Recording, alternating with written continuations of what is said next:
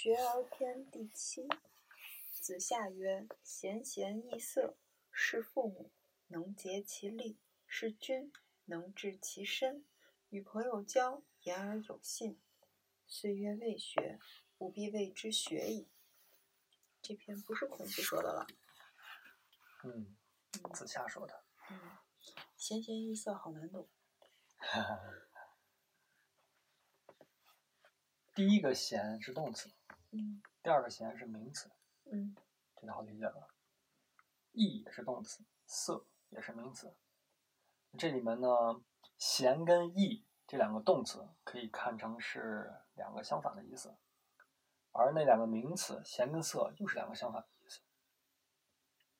说成大白话，嗯第一个贤贤就是以贤者为贤，或者说，呃，重视这种贤者。嗯义就是轻视，色就是那些好看的色相，好皮囊或者说花瓶。这花瓶不只是长得好看啊，仪表好看，说话漂亮，呃，做事那个犀利等等的，这都算是一种外向啊能看出来的色。嗯那么轻视它，为什么轻视它？因为这种人是绣花枕头。对绣花枕头。那贤者是以德行为自己最重要价值观的人，嗯而不是追求这些外在东西。因为外在东西它能换名，能换利，但是不能真正的呃利益到国家集体，因为那些东西是为个人去谋利的。如果你看的是更大的层面的话，你不会在乎自己的这些东西的。但是不代表说你看更大的格局会忽视自己的仪表、外外向这些东西。要看需不需要，要现实而动，但不会不看任何场合都会维持自己这种绣花枕头、自己这个花瓶。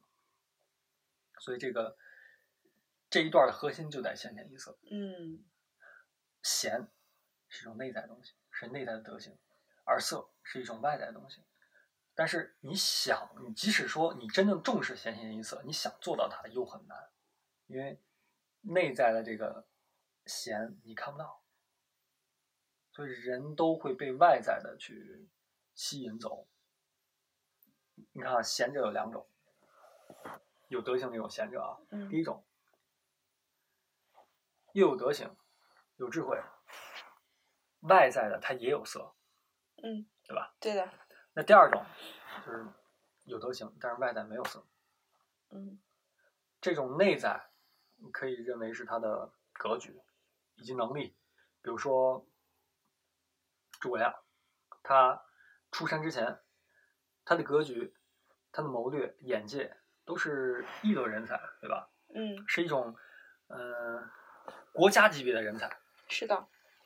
但是他一个平民，那他就没有相应的色，是吧？不一定啊，长长得长得还行。这个色不只不只是长相，是一种外向。比如说国家级人才应该什么呀？穿宰相的那种朝服，有宰相的仪容，用宰相用宰相的物质，有宰相的车马官服，这就叫都叫色。就是说，跟你的身份地位相匹配的这些外在的物质的享受。可是他还没有到那个地位呢。对啊很多人都是这样的，就是你的德、你的你本身的能力跟德行处于一个高位，但是你现在没有到那儿，你年纪没到，你未遇时候，是吧？你看马嗯云，他没有起来之前，他的能力也是在那摆着，他的格局都在那摆着，只是没有时代去兑现出来它，是吧？不代表这个人他格局没有在那儿。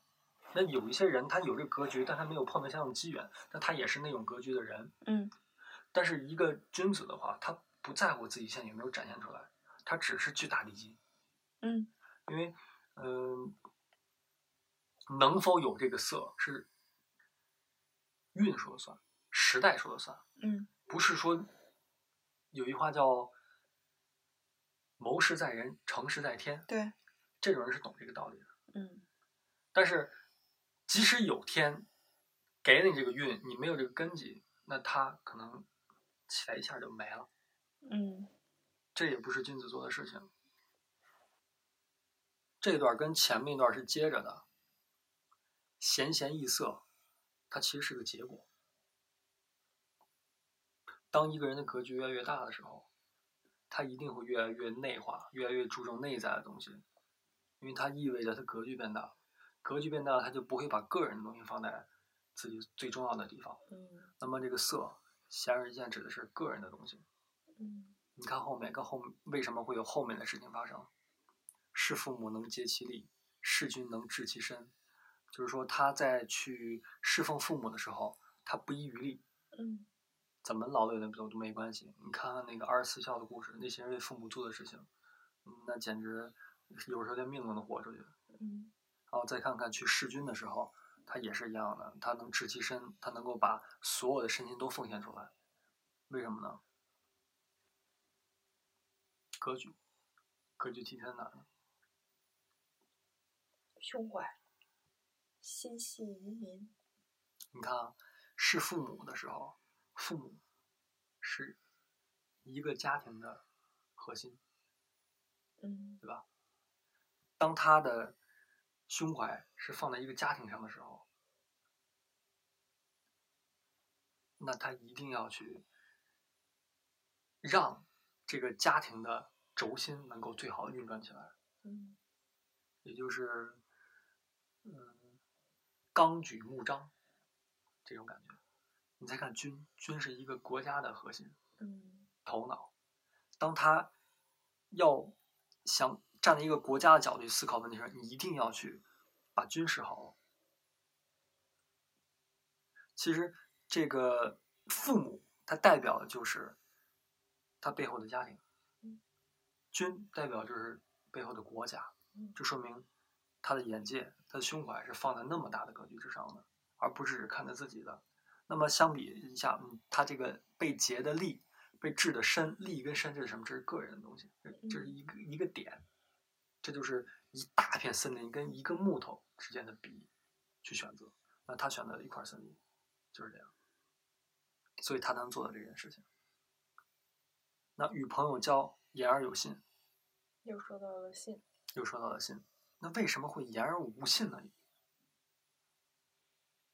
为什么有人不信呢？因为损害到自己的利益了。对啊，一开始自己答应别人一件事情，后来有意外，形势变了。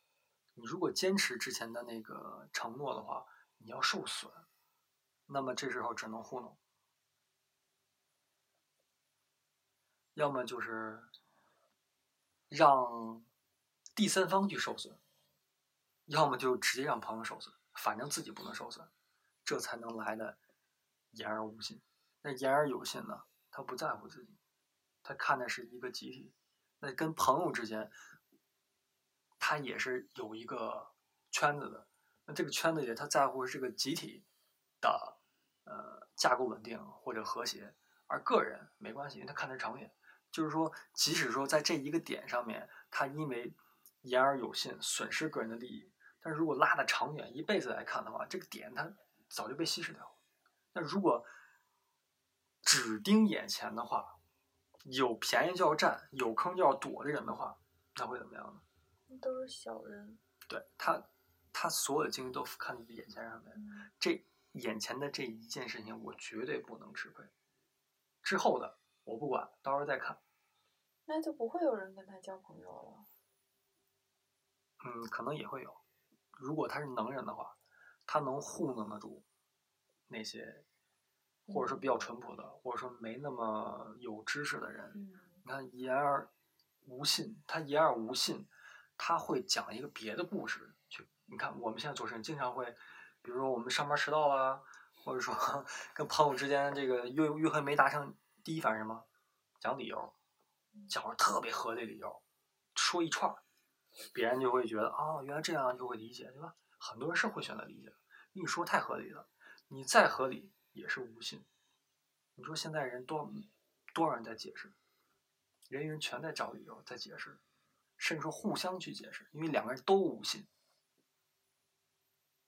那在这种互相要拼理由的时候，那确实是能力强的人是还是能交到朋友的，对方理解他，你站到了一个制理由更高点上，好一点。对，理由更好一点，但是不能掩盖他没有信嗯，的结果。